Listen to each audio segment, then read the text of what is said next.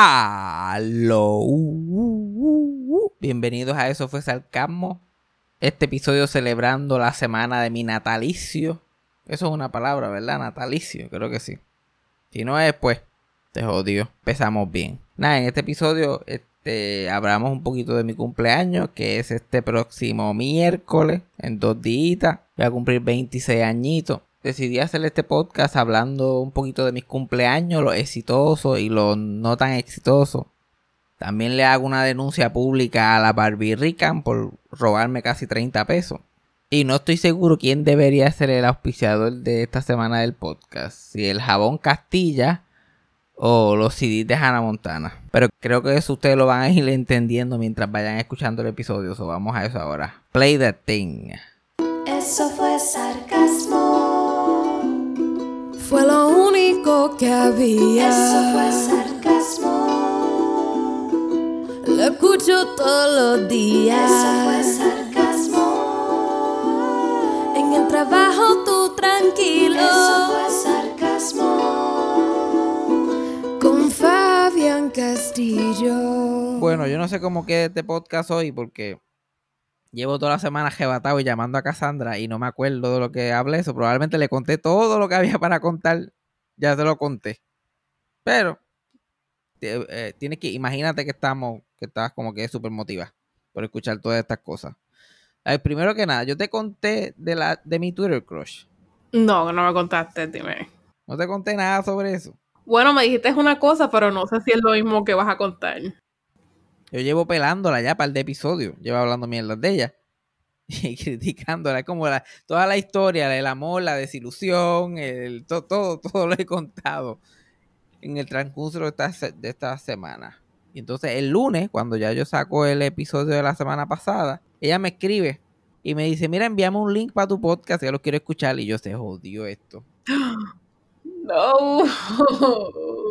Es la peor pesadilla de alguien que tiene un podcast. Cualquier persona que escuche que tiene un podcast puede relate. Tú hablar mierda de la persona y pelándola pensando que nunca lo va a escuchar. Yo pienso que es mi abuela, que yo puedo hablar mierda de ella hasta mañana y mi abuela nunca va a estar de casualidad por Spotify. Y yo, "Ah, voy a escuchar este podcast, a ver cómo se escucha esto. Y yo cogí y le envié el link, porque yo pues, que se joda todo. Le envié el link y no he escuchado de ella desde entonces. Ay, Dios mío. No. No embuste, yo escuché de ella después. Yo escuché de ella después. Yo creo que eso fue lo que te conté. Ajá, ok, pues sí. Eso fue. Ella me escribió para que si yo tenía 20 pesos que le podía dar. Yo como que, pero... Porque parezco yo. Me jodí ya ahora. No escucha el podcast todavía. Ella quiere reparations. Hay que joderse. Imagina, tú imaginas que toda la gente que yo pelo aquí quiera chavo. No, hay que repartir los chavos que tú haces del podcast. Ok, ¿cómo repartimos cero dólares? Yo creo que aquí, si sumamos todos los episodios que yo he hecho, todo lo que yo he hecho de podcast, eh, se han hecho aquí como 37 pesos cómodos. Entre todo el año y pico que llevamos. Dividir esos 37 pesos va a ser un asunto. Pero de verdad que yo quiero hablar de un tema serio. Esto no, no es todo vacilón. Yo tengo que hablar de un tema importante. Porque yo soy la voz del pueblo, como lo dice todo el mundo. Ok. Todo el mundo lo comenta, todo el mundo lo comenta por ahí. Fabián Castillo, la voz del pueblo. No, claro, eso es lo que dicen. A mí me han robado dinero esta semana. Me han robado. Y me- no solamente a mí. Le robaron dinero a miles. A miles. en el internet. Y yo no me voy a quedar dado. Porque a los otros hombres le dará vergüenza, pero a mí no. A este que está aquí no le da vergüenza llegar con el recibo. Estoy hablando Ajá. nada más y nada menos que el OnlyFans de la Barbie Rican. De que, que la Barbie Rican se hizo Rican a- al- con el peso mío. Yo no sé si la gente sabe quién es, quién es esta, esta mujer, pero ella es como que cantante, modelo. Y se pasa tirando cancioncitas con Jamsha con estas otras gente. Y es popular en las redes sociales porque ella se pasa modelando y pues enseñando las nalgas y qué sé yo qué más. Tiene un montón de followers. Y ella se tiró el OnlyFans hace unos días atrás. Y yo fui el primero, yo fui el primero que caí porque yo tengo una pendeja ahora que, que ahora en estos días, si yo tengo un poquito de chavo, que tengo un poquito de chavo ahojado, quiero probar los OnlyFans, porque esta, esta mujer yo no, no está ni en mi lista de mujeres atractivas, no, yo no estoy exactamente, yo no estaba amaneciendo esperando por este OnlyFans. Pero me dio curiosidad, yo como que vamos a ver la que hay, porque o sea, los, OnlyFans varían bastante intensamente de, de, de, de si están bien o están malos, son unas porquerías o valen la pena. Porque tú decides, la mujer que tiene el OnlyFans decide el precio y decide lo que va a hacer en el OnlyFans. Esta tipa se fue al garete pidiendo 25.99 me han quitado a mí. 25.99 para poner fotos que están en su Instagram. Está bien que tú pongas lo que tú quieras en un fucking OnlyFans, porque es tu OnlyFans y la gente pa Pero coño, nada. Na absolutamente nada nuevo. Tú le vas a añadir. Yo mínimo, mínimo, un pezón mínimo, algo que yo pueda decir, pues gasté tanto, pero recibí esto que no había recibido antes. Y ya mojoneando en, en Panty Brasieles todavía, como si esto fuera No Te Duermas en el 97. Y uno pagando fucking chavo, no, no, no se puede. Entonces, todos los tipos, eh, miles de personas lo hicieron, miles. Supuestamente rompió el OnlyFans, esa tipa. Hizo 38 mil pesos en un día. Pero ahora no aparecen. Ahora los hombres, los hombres que le robaron el dinero no aparecen, no aparecen.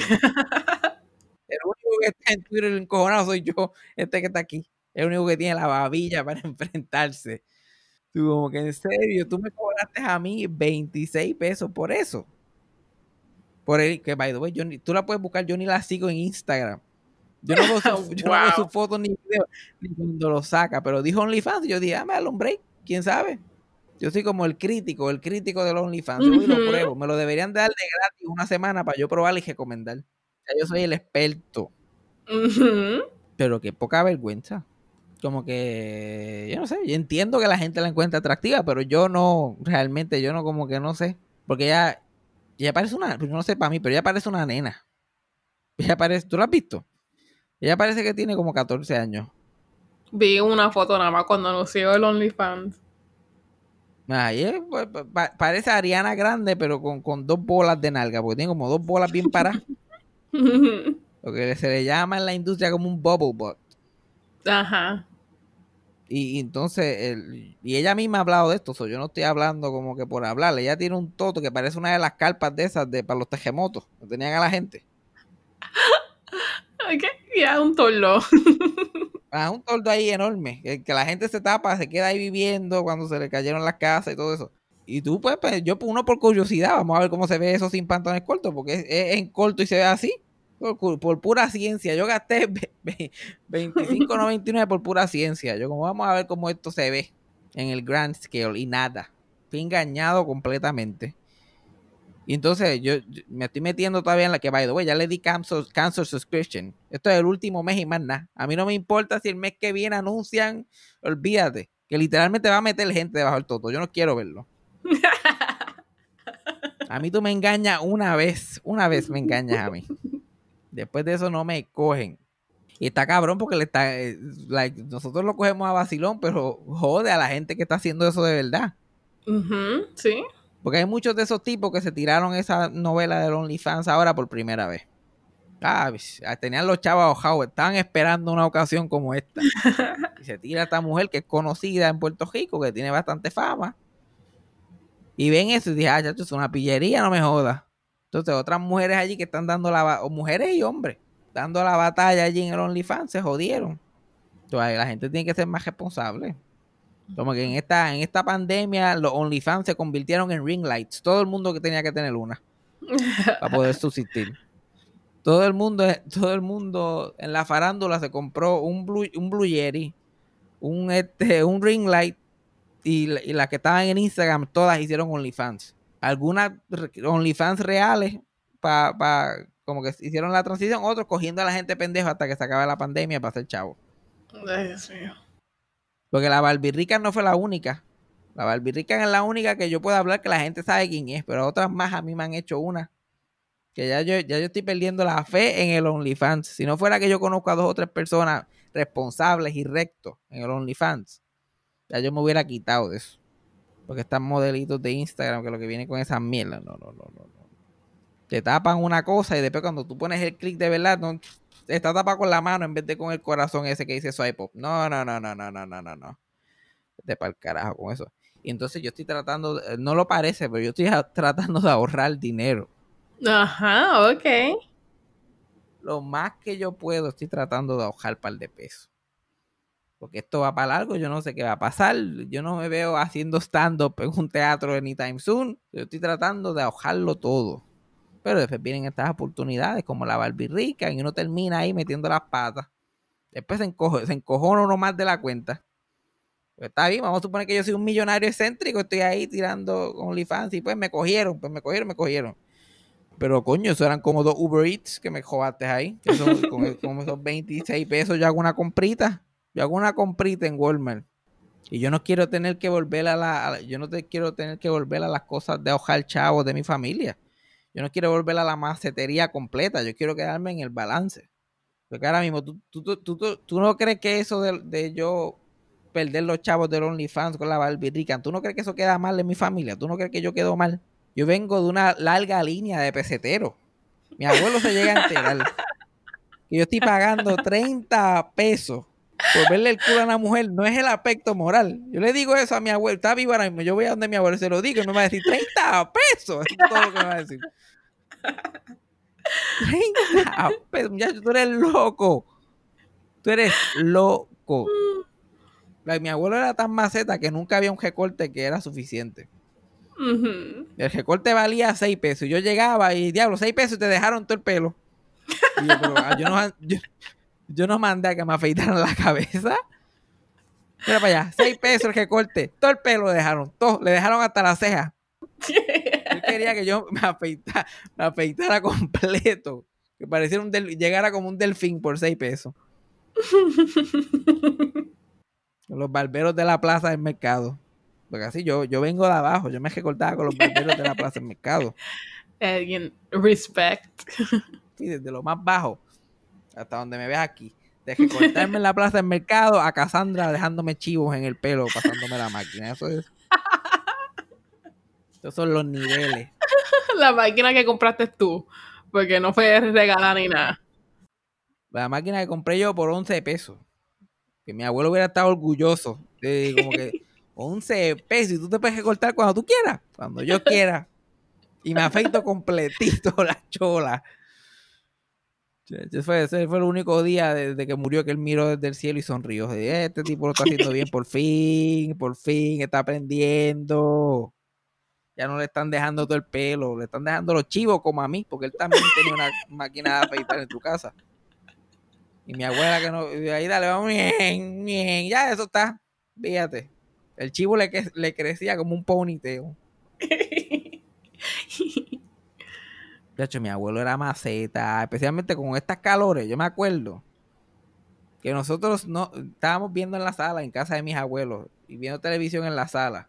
Y cejábamos los ojos un minuto. Pero eso era like, un, un parpadeo que se iba un poquito en un viaje. Y abría los ojos y los abanicos apagados, todos los abanicos apagados. Y yo, mira, ¿por qué apagaste los abanicos? Pero tú no lo estabas usando, estabas durmiendo. Ah, porque para dormir no se necesita abanico. No, ya, ah, yo me voy a dormir. Yo no sudo cuando duermo. Yo me voy en el hielo. Mis abuelos eran ma- macetas, pero como es, especialmente mi abuelo. Pero mi abuela le seguía la corriente. Puñeta, nosotros nos bañamos con jabón Castilla. Jab- ¿Tú has visto el jabón Castilla? no. El jabón, o sea, la madre, el jabón Castilla, el, el paquete de 12. El paquete de 12 está como a 44 chavos cazando, te lo juro, te lo juro. Todavía el sol de hoy 2020. Cuando yo era, me imagino que cuando yo era chiquito se lo daban a mi abuelo y le pagaban a él para que se lo llevara. Ay, es de esos que te deja blanco. Eso, eh, eso era cartón, eso era cartón pintado en forma de jabón con la forma y alguien le tiraba un spraycito de perfume de vainilla para que siguiera caminando. Eso era. Tú lo usabas para jasparte la, como era de cartón, tú lo usabas para jasparte la tieja. Y cuando yo, cuando yo estaba en ese lado de la familia, con los castillos, con mi abuelo, eh, don Fabián y mi, y mi abuela Socojo, ellos eran súper nerviosos, o ellos no nos dejaban hacer nada. Nosotros solamente podíamos ver televisión, no podíamos estar afuera, no podíamos coger, no podíamos jugar. Yo estoy empezando a pensar que eso era para que no sudáramos, que era tanto porque yo estaba nervioso. Yo como que había un strict, no suden en esta casa porque lo que hay es jabón Castilla. Y el jabón de mano eh, eh, está con agua, le echan agua al jabón de mano. Ellos, ellos vinieron a cambiar el jabón de mano cuando yo estaba grande, ya yo había perdido mi virginidad cuando esa gente cambiaron el jabón, el mismo pote. Lo que saliera agua con un, po- un- agua un poquito espesa. Tenía como que algo, no se sabía si era jabón o no. Así era que, así era que vivíamos. Y te velaban, cuando te bañabas te velaban, no solamente era jabón Castilla y, y el jabón de mano, aguau. Te velaban cuando te estabas bañando. Eso no era estar gastando agua allí por cinco minutos. Mi abuelo en el baño, que todavía está ahí, mi abuelo tenía un switch que prendía el calentador, un switch de la luz. Ujú, ok. Y él lo prendía 20 minutos antes que todo el mundo fuera a bañarse. Lo prendía 20 minutos y lo apagaba. Y ahí se tenía que bañar todo el mundo en la casa. O sea, el primero que se bañaba se llevaba toda el agua caliente.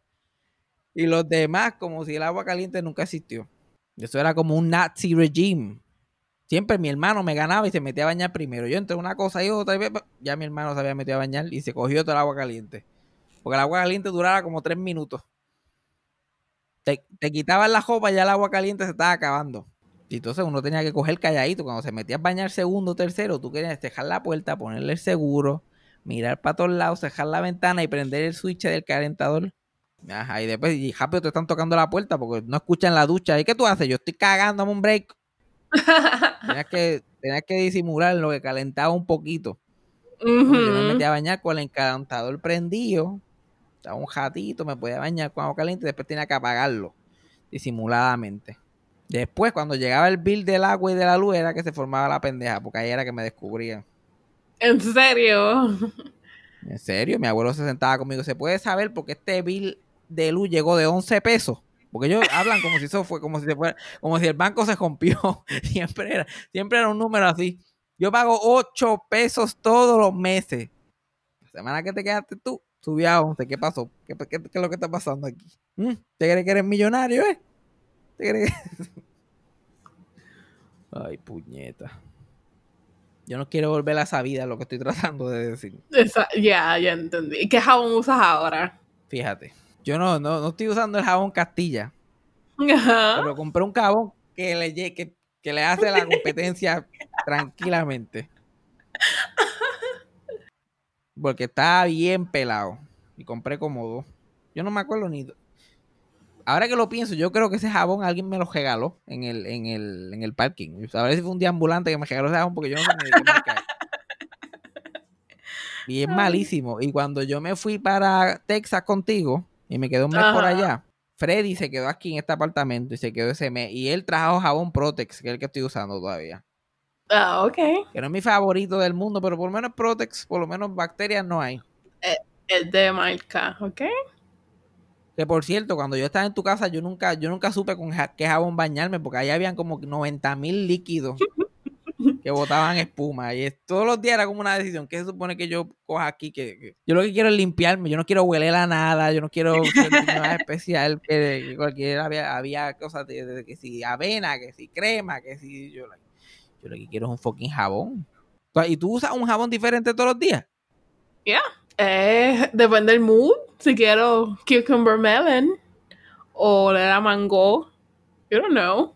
Cucumber melon.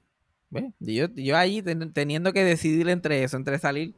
Mi cuerpo no es para salir a cucumber melon. Eso no como que no combina.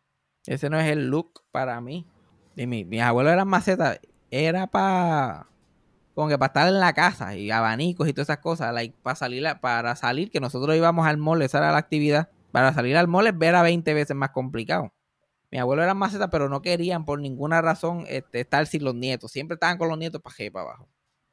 Y esa combinación como que no, no va muy bien. Estás con los nietos todo el tiempo, pero además no quiere gastar ni un chavo. Y íbamos al mall, iba yo y mi hermano. Mi hermano chiquito no había nacido todavía, pero estaba mi prima y, el- y mi primo. Y estábamos los cuatro. Y ellos como que cada jato le querían dar de comer a uno. Es como que tú tienes hambre. Y yo pensando, "Oh, yo, me comer, yo me comería un Happy Meal de McDonald's. Cogería el juguete. Yo, yo, yo puedo bregar con eso. Yo decía, sí. Después cuando veníamos a ver era una queja para encontrar dónde comer, que era barato. Y yo, like, Yo tenía hambre para McDonald's. Si es para comprarme como que una cosa de un peso en Burger King, no tengo hambre. En verdad, no tengo hambre, no era para tanto. Pero ya es muy tarde, ya tú no puedes mirar para atrás. Ya se jodió, ya estás ahí en la fila de Burger King. Y yo contaba esto antes, que, mi, que- que literalmente mis primos y mi hermano y yo nos poníamos de acuerdo para comprar este, para tener el meal completo. Como todos, todos teníamos solamente una cosa a peso. Yo le decía a mi hermano, cógete el refresco, yo coge las hamburguesas. Mi prima, cógete las papas tú. Y mi primito cogía los nuggets, olvídate, todo el mundo tenía un nugget, un hachacato de hamburger, un poquito de refresco. Éramos millonarios. Ay, Dios mío.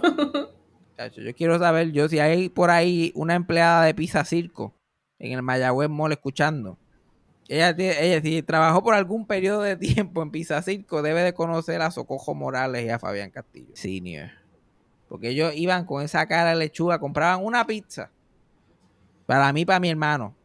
Y le decían a, a la empleada que la picara otra vez. Cogían un slide de pizza y le pasaban el jolito otra vez por el medio para que dos pisitas bien flaquitas, una para mi hermano y una para mí. Yo siempre peleaba que yo quería el plato, porque yo quería hacer un poquito más. Yo quería que la, la gente no supiera que yo estaba com- compartiendo una pizza con alguien. Yo le peleaba, peleaba a mi hermano. Yo quiero el plato, tú coma la pizza, yo cojo el plato. Tú la aguantas con la servilleta, yo la aguanto con el plato. El plato que parecía un, un filtro de para hacer café. Ajá. Y un refresco. Eso era todo. No había break para más nada.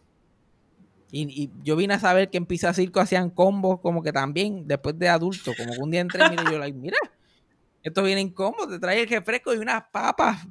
Like, en Pizza Circo hay papas con queso y refresco, chacho. A ti te encantaría Pizza Circo, sabe cabrón. ¿Tú has ido al Mayagüez Mall? Pero no fui a comer. Fui a Cayman por alguna extraña razón. Tan mal porque no hay Kmart en el Mayagüez Mall. Ella está atrás. Había Cayman. No había Kmart. Hay un Kmart en el Western Plaza, que es el otro shopping de Mayagüez. Ah, pues ese fui. Que, que lo odio. Que eso también está bien documentado, que yo odio los Kmart. Esta semana es mi cumpleaños. Ey.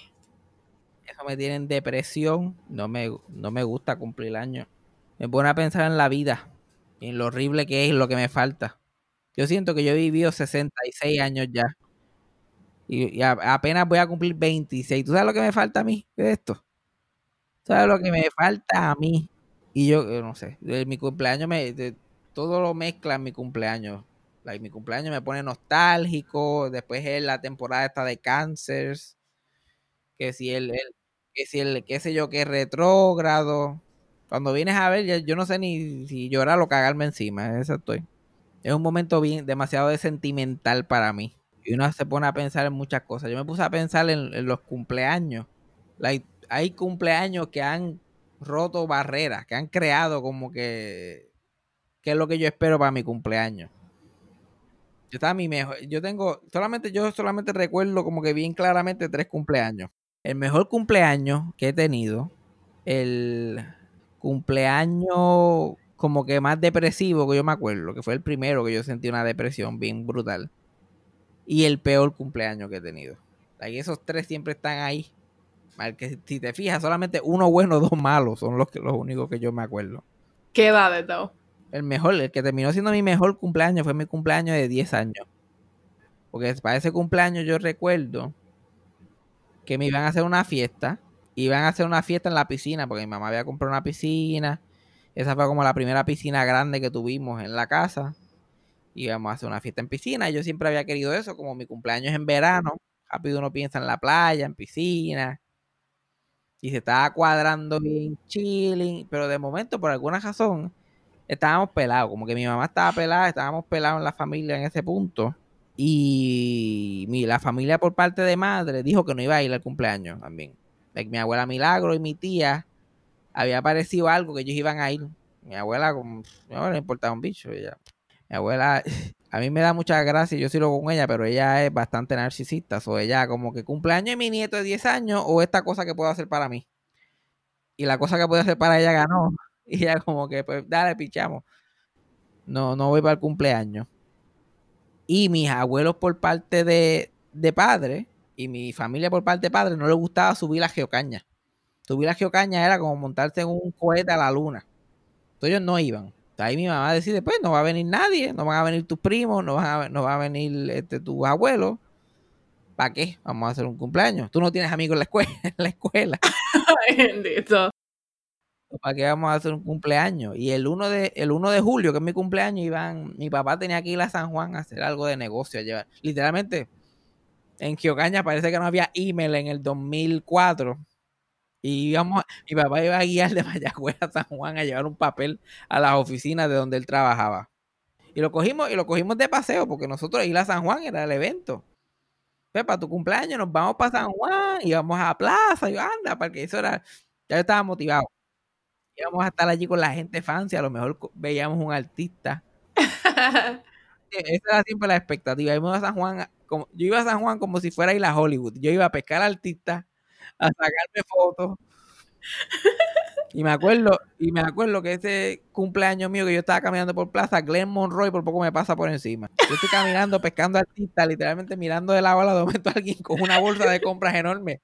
Por poco me llevan quedado. Yo, pero ¿y este animal? Y cuando miro era Glenn Monroy. Yo, mamá, mira Glenn Monroy. Por poco me mata. Y ella no me creyó. Ella como pensaba que yo me la estaba inventando. Yo no hay que en serio. Ese tipo que por poco me mata era Glenn Monroy. Anyway, Glenn Monroy, dame una llamadita.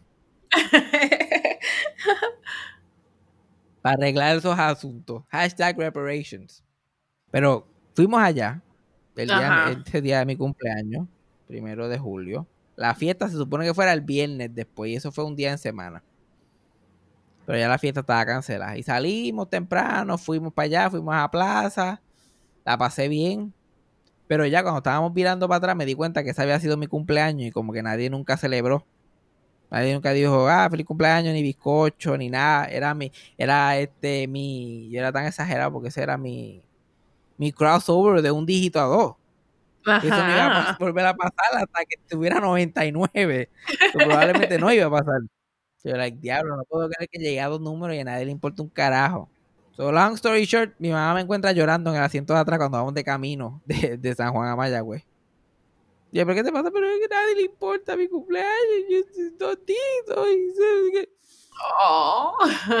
Ahí mi mamá le dio una de esas cosas que le dan a ella. Y yo como que miró a mi papá como que vamos a hacer esto. Vamos a hacer esto posible porque no hay break. Y llamó a mí, llamó a mi abuela Milagro y a mi tía. Yo, mira, yo le voy a hacer ese cumpleaños a ese nene porque se puso a llorar y bla, bla, bla. Y mi abuela como que pues no vamos anyway, pero suerte con eso. Ay, Dios mío. Y mi mamá hizo la misma llamada a mi otra abuela, Socojo, y mis abuelos y a mi tía. Y toda mi familia, por parte de padre, que odiaban ir a, a, a Río Cañas, le cayeron a la casa. Mi abuela Socojo, mi tía, mis primos, todos ellos llegaron. El único que no fue fue mi abuelo, porque literalmente si mi abuelo iba a Río Cañas, literalmente se moría o algo, vomitaba, ¿no? Era, era demasiado, fue era literalmente demasiado. Pero ellos se tiraron el sacrificio y fueron. Y mi mamá fue a una farmacia y compró unos adornos súper baratos de, de SpongeBob.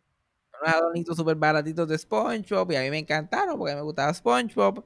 Mi papá compró una bolsa de dulce barata, de esas que usan para las piñatas, para rellenos de piñata, pero es una bolsa de dulce mezclado. Ya. Pero, pero no había piñata. Y yo le di la brillante idea para que tú veas que yo era un nene inteligente a los 10 años. Y yo le dije, mira, ya eso es una piñata, eso es una bolsa lleno de, de dulces random. ¿Cuál es la definición de una fucking piñata? Like, coge esa misma bolsa y ábrela arriba y nosotros cachamos los dulces abajo. ¿Ya? La tenemos ahí. Yo estoy explicándole esto a mi papá mi papá escuchando a alguien de 10 años explicándole cómo funciona. Y mi papá lo hizo, hay hasta fotos de eso, de mi papá abriendo la bolsa, de una bolsa de dulces genérica y los dulces cayendo al piso. Lo que no habíamos medido es que la mayoría de esos dulces en esa bolsa eran pilones. Y yo, y yo estoy en el mismo centro porque yo soy el cumpleañero, déjenme en el medio. Déjenme en el medio, que yo cojo los dulces primero. A mí se fucking de esos me dieron, yo diría como unos 15 o 20 cocotazos de pilones a la misma vez. ¡Pam, pam, pam, pam, pam! Yo siento que salí con chichones. Y nos cantaron, me cantaron cumpleaños, estuvimos jodiendo en la piscina todo el día. Para mí ese fue el cumpleaños victorioso, porque yo de momento se sintió que no se iba a dar. Después hicieron el baratito y ¡fu! Y el más barato, el cumpleaños más barato que tuve en mi infancia completa fue mi favorito. Y después que, después de eso, mi, mi mamá guardó, como lo, como lo, esas fueron las primeras decoraciones que no tenían números, ni nombre, ni, nada por el estilo más que de SpongeBob. Mi mamá guardó eso y eso se convirtió en el kit de cumpleaños de emergencia.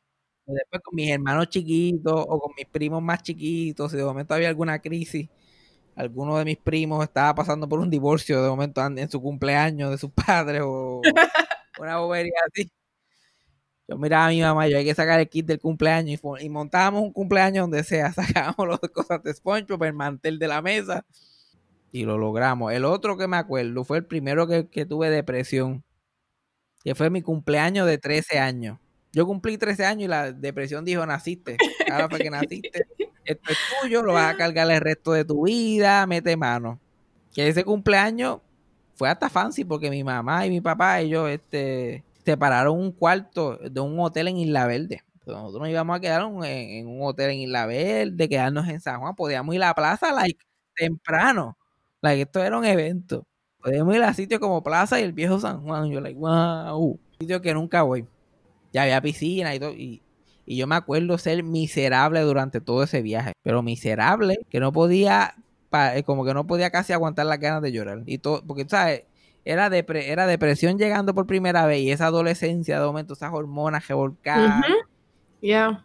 y tu, tu cuerpo lo único que te dice es chicha, pero tu, tu ojo cuando te ven en el espejo, todo lo único que te dicen es que no vas a chichar, que eso no va a pasar. Yo estaba en ese eso de depresión, y, ay Dios mío. Y después lo- lo- la gente siempre ha sido más complicado, porque a esa edad todo lo que dicen tus padres te da ganas de matarte. Yo me acuerdo que estaba, me puse, el único momento que fui feliz en ese viaje era este en la piscina, porque conocí a una muchacha que era de la edad mía en la piscina, estaba bien buena. Yo estoy hablando con ella y nos estamos tirando por la piscinita. Había como una chojerita para la piscina y nos estoy tirando con ella, nos estamos riendo y que sé mi papá y mi mamá ya eh, nos están mirando snickering, ya ellos están, se lo están gozando todo. Y yo, sacando mi primera sonrisa del día y los veo a ellos como que, y yo le digo, ¡ah! mío. Y después yo por la noche comiendo, la vez que la había pasado bien. Y la pasaste bien, oye, ¿verdad que no? Yo lo que hago es sufrir. Estoy comiendo. Bueno, no estaba sufriendo cuando estaba mirando a la amiguita tuya allí, la noche. Y le, mamá, cá, cállate. Mío. Eso era todo. El único momento de felicidad y ahí vienen los padres a completamente descojonarlo. Y es, pero el highlight de ese, de ese cumpleaños fue que fuimos, para que tú veas lo hace tiempo que fue esto, fuimos a plaza, que ahí era que me iban a comprar mi regalo de cumpleaños, y yo entré a una tienda de discos. Si no me equivoco, se llamaba la Gran Discoteca, pero puedo estar equivocado. Ajá. Y yo entré y cogí mi regalo de cumpleaños que era. Tú puedes adivinar qué era. Ahí, just randomly. Que, que tú quieres. Un obviamente fue un CD. Um, Y tenía 13 años. Esto fue para el 2007. no sé. Yo me, me, me regalaron para mi cumpleaños porque yo lo escogí. El CD de Hannah Montana 2. Iba a decir eso. Iba a decir Hannah Montana. Eran dos CDs en uno. Era Hannah Montana 2 y por el otro lado era Introducing Miley Cyrus. Miley Cyrus. ya, ya para Season 2 Miley Cyrus estaba tratando de hacer la transición. Ay, yo iba a decir Hannah Montana. Y eso trajo hasta, hasta una tarjetita oficial de, de que yo estaba en el Miley Cyrus fan club y todo. Y yo encojonado porque yo quería estar en el fan club de Hannah Montana, no el de Miley Cyrus. ¿Qué importa a mí Miley Cyrus? Era para la mierda mi Miley Cyrus. te pongas a- Y entonces esas canciones de Hannah Montana 2 me ayudaron a pasar ese periodo en mi vida. So, por eso es que al sol de hoy yo me las sé todas. Sí, yo me acuerdo que no pasaba cantándola. Todas me las sé de ese CD solamente. Y puedo decir con mucho orgullo que yo he conquistado a muchas mujeres de mi edad y de menos edad con esa mierda de esa canción. Porque eso es algo que las mujeres como que prestan atención. De momento yo saco una cancioncita, cual, este, qué sé yo, la de Rockstar de este CD. Y yo como, "Ah", como los pejos cuando escuchan algo a lo lejos. "Ah". Eso me ha servido bien. Lamentablemente ya estamos, ya yo estoy en un punto que yo le canto esa canción a una nena de 19, ya no sabe de qué carajo yo le estoy hablando. so. Ya eso no tiene tanto uso en la vida regular. Pero me vino bien por muchos años. Cantando Rockstar, Nobody's Perfect, A True Friend, One in a Million. Era mi- Ese era el jam de verdad. Todas las personas mayores de 30 están aquí como que, ¿qué? ¿Qué? Este fucking podcast. Hay alguien peleando. Este fucking podcast, puñeta. Cuando no es Los Alegres 3, es fucking Hannah Montana. No puede haber nada en el medio. No puede haber nada en el medio para la gente de edad promedio. Tiene que ser o irse a los- la gente de 90 o a los teenagers. Los teenagers lo que saben es TikTokear. Ahora es, es- es mi peor cumpleaños. Ajá, ¿cuál fue? ¿Qué edad primero? ¿Qué edad fue? Ok, ahora es que es difícil. Porque ya cuando uno es adulto, uno se le olvidan las edades. Yo tenía. Ok, ahora voy a cumplir 26. El año pasado cumplí 25. El año antes cumplí 24. Cuando cumplí 23, Ok. Mi cumpleaños número 23, yo estaba recién mudado a mi primer apartamento. Ok. Este, ese día, el primero de julio, que fue el día de mi cumpleaños, me tocó empezar a trabajar en el parking. Ese fue mi primer día de trabajo en el parking.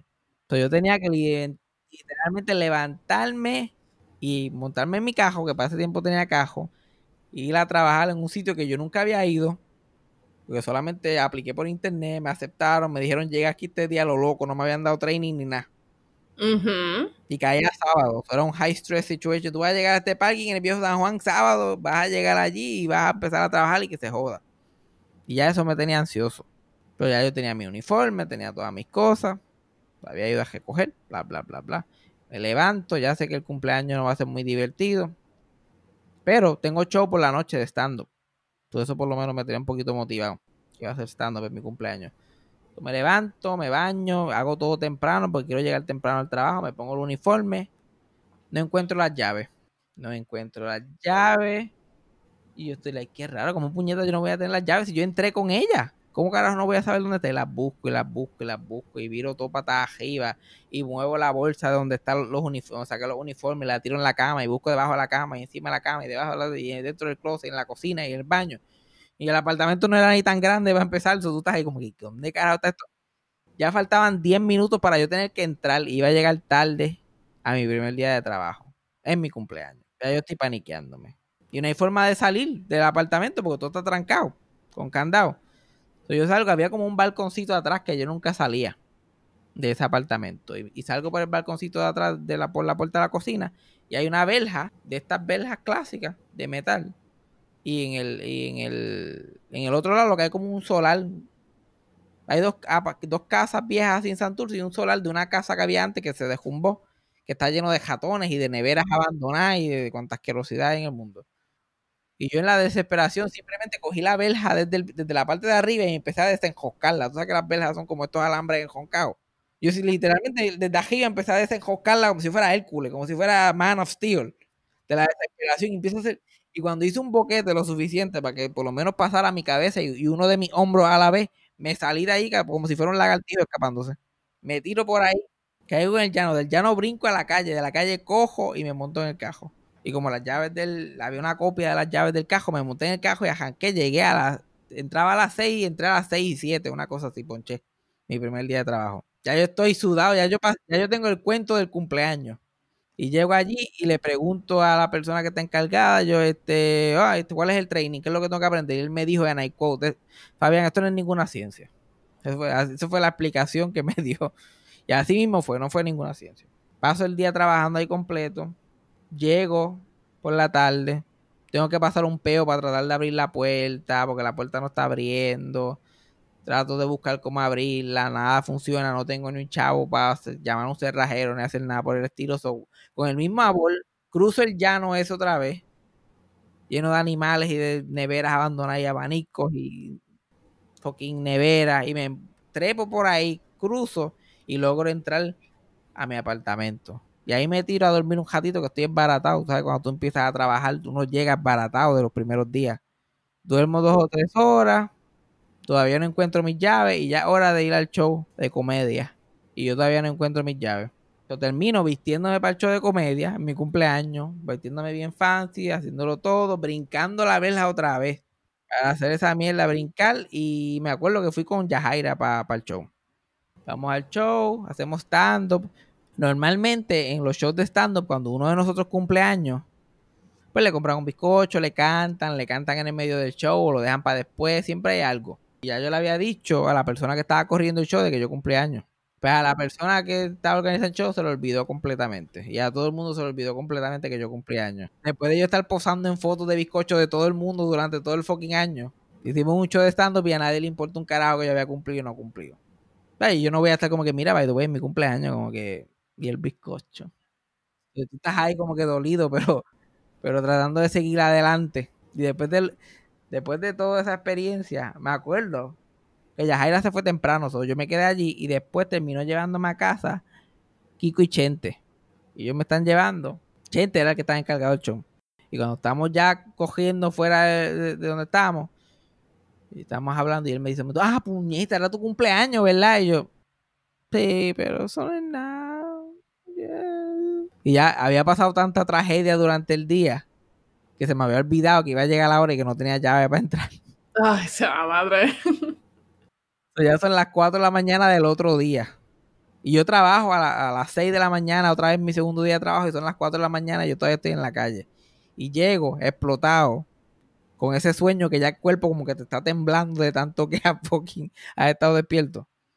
Y, y con, y- con, y con Kiko ahí afuera esperando que yo abriera la puerta. Yo tengo un problema y él, "Ah, ¿qué pasó ahora? Y yo, yo tengo que entrar por atrás porque él, pero vete, yo no quería que él me viera, yo, pero vete, vete tú, vete, vete, vete para tu casa, yo, ya yo resuelvo, ya yo abro el vecino, el vecino me ayuda. Entonces él se fue y yo tuve que, en la oscuridad ahora, porque esa parte era bien oscura, yo que le tengo miedo hasta los fucking gatos. Yo le tengo miedo hasta a los gatos. Y yo metiéndome en esa verja de eso, porque la- era la única forma que iba a poder dormir.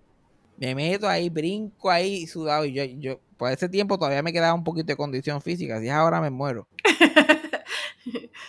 Brincar el muro, brincar la verja, meterse ahí como uno puede, que uno cae de, de culete al otro lado. Y después no podía abrir la puerta de la cocina para entrar al apartamento. Estaba en, el, estaba en mi balcón, pero no podía abrir la puerta de la cocina. Eran como las cuatro y media. Y yo estaba empezando a, a- a conocer a alguien que terminé saliendo con ella por un tiempo. Y ella me, y yo le estaba texteando y ella me llamó en ese mismo momento a las 4 de la mañana. Y yo la había conocido, yo literalmente la había conocido. De, saber de su existencia, eran como nueve días atrás. Todavía no éramos tan close. Y yo, y estoy contando mis penas por texto, de momento ella me llama y yo estoy llorando. Me acuerdo que yo terminé el día llorando con ella por teléfono, que todo me había salido mal, que fue el peor día de mi vida, que mañana tenía que hacerlo otra vez completamente. Y entre llorando con ella, como que encontré la forma de, romper la puerta de la cocina y me, me- me metí, me acosté a dormir. Y cuando me acosté a dormir y me volteé, la bolsa del uniforme estaba estorbando y cuando la moví así escuché como un chingling, chingling. Oh, my cuando miro dentro de la bolsa del uniforme, las llaves estaban allá dentro todo el tiempo. Y ese fue el peor cumpleaños de mi vida gris. Pero en- entre todos esos cumpleaños, como que lo más que me llevo es que la única gente que ha resuelto algo es mi familia. Como que ese primer cumpleaños que fue el mejor. Fue el mejor porque mi familia como que stepped up. Y eh, mi mamá dijo como que no, entonces vamos a hacer esta pendeja. Y mi papá como, ok, lo que tú digas. Y mi familia por parte de padre, ahí, mi familia por parte de padre siempre diciendo presente.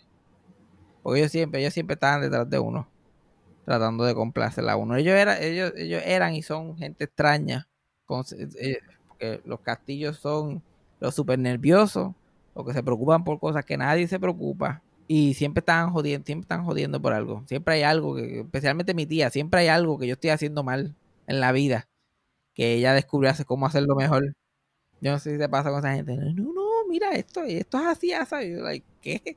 Ahora, eh, en, este mes salió la noticia de que SpongeBob supuestamente es del, del LGBT. Ese es, el gran descubrimiento que SpongeBob está en- bajo la banderita de colores.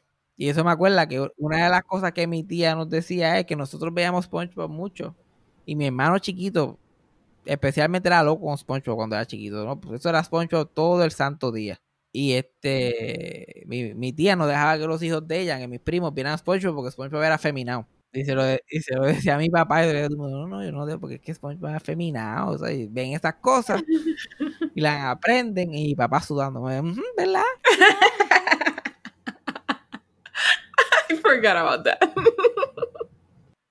Y pues eso, eso es lo, eso es lo lindo. Eso es lo lindo. Después, flash forward, años después, mi papá sale del closet. De momento está ahí Matías explicándome a mí cómo es cool ser gay y no es un problema.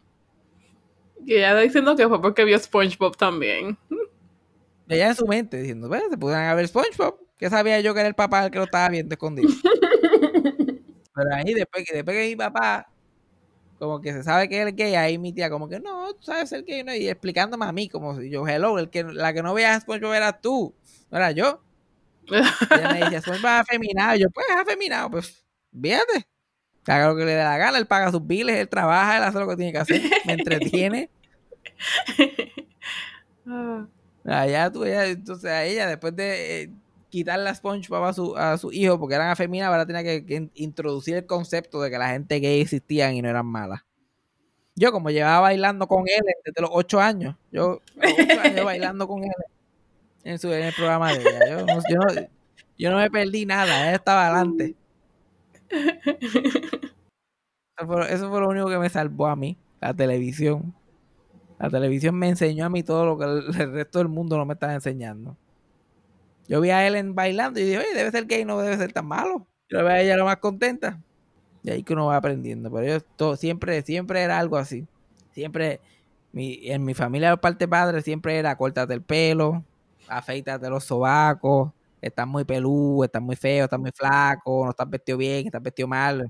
Era constantemente. Todo, toda la crítica. Entonces yo y, mi, y, y mis hermanos no éramos gente social, nosotros éramos gente de ver televisión. Y si estábamos en casa de mis abuelos, era sentarnos a ver televisión allí. Todo lo que hacía. Y éramos felices. Éramos felices. Pero mi tía siempre estaba like, son de no pueden estar viendo televisión, tienen que socializar, tienen que ver el mundo. Y nadie se intervino a decir, mira, esos nenes no son normales, déjalos en paz. Esos nenes no son como el resto del mundo, míralo, son especiales. Nosotros ahí. Son especiales. Entonces siempre mi tía terminaba convenciendo a mi abuela de que me tenían que llevar a algún sitio. Y mi tía y, y- y- y mis primos eran gente de escuela privada, vivían en el pueblo, tú sabes, su vida era un poquito diferente que la mía. Y, y entonces eh, siempre se estaban, se querían- porque yo iba a escuela privada y entonces, pero no era que tenían chavo, era que querían regodearse con gente que tenía chavo. Ajá, ya. Y siempre terminaban llevándonos a sitios donde había gente así de, de esta índole. Con esa come mierdería. Y desde que nos veían, nos miraban nos miraban de arriba abajo. Porque la, la pelea eterna con mi mamá en el otro lado era que mi ma- nosotros íbamos para casa de mis abuelos a quedarnos un fin de semana. Y yo cogía la ropa más cómoda del mundo. Que es lo que hago todavía. Yo me he visto como un pordiosero cuando estoy quedándome en la casa de alguien. Cassandra es testiga- testigo de eso. Yo cogía los cuatro o tres trapos. Yo llegué a casa de Cassandra con tres cosas para ponerme du- durante un mes.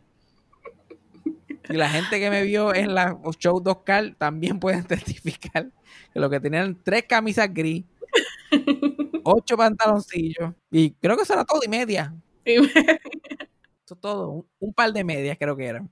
Pues yo sin necesidad, porque te- yo tenía jopa. Lo que pasa es que no me, yo no me gust- mi mamá quería vestirme con jopa fancy para ir a la casa de mis abuelos a sentarme en el sofá a ver televisión.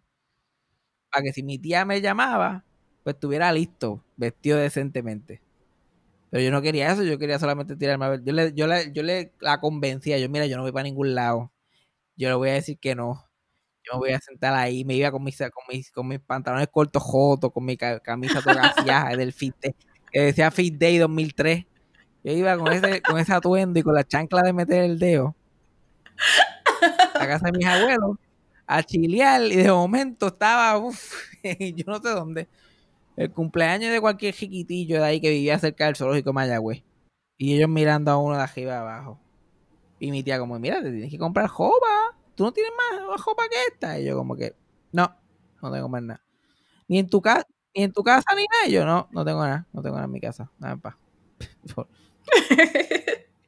Siempre, siempre, siempre era esa fucking queja, siempre. Ey, entonces ahí era ahí que uno se, se cría con complejos, porque la gente mira a uno como si fuera un extraterrestre. Ujú. Ahí fue, ahí fue que yo de verdad empecé a pensar, bien, yo debo ser bien feo, la gente me mira a mí con, con- con este asco. Yo lleno de bajo, con ese, con esa, con ese frito gizo. Y ya para colmo soy tímido y callado y no me gusta eso. Y la gente me mira y ella que todos son mis sobrinos y nosotros. Y la gente pues, ay, sí, siéntalo por ahí. Nosotros- nos presentaba como estos son mis sobrinos, ellos no comen ni beben en su casa, solo traje aquí al cumpleaños para que coman sándwiches de mezcla y se entretengan. Yep. Esa era siempre la actitud. Ya, eso, eso es lo único. A mí me deprime mi cumpleaños, pero lo único bueno de mi cumpleaños es que ya yo no tengo que estar en esa mierda. Ya yo no me tengo que involucrar. Porque fue una vida entera bregando con las mierdas de todo el mundo. Bregando con las mierdas de mis abuelos, bregando con las mierdas de mis padres, bregando con la mierda de mis hermanos, bregando con las mierdas de mis tíos. Ahora yo estoy fuera de la ecuación completamente. Yo, ahora dan gracias, los cuento. Ahora dan gracias porque yo me siento aquí y los cuento tranquilamente.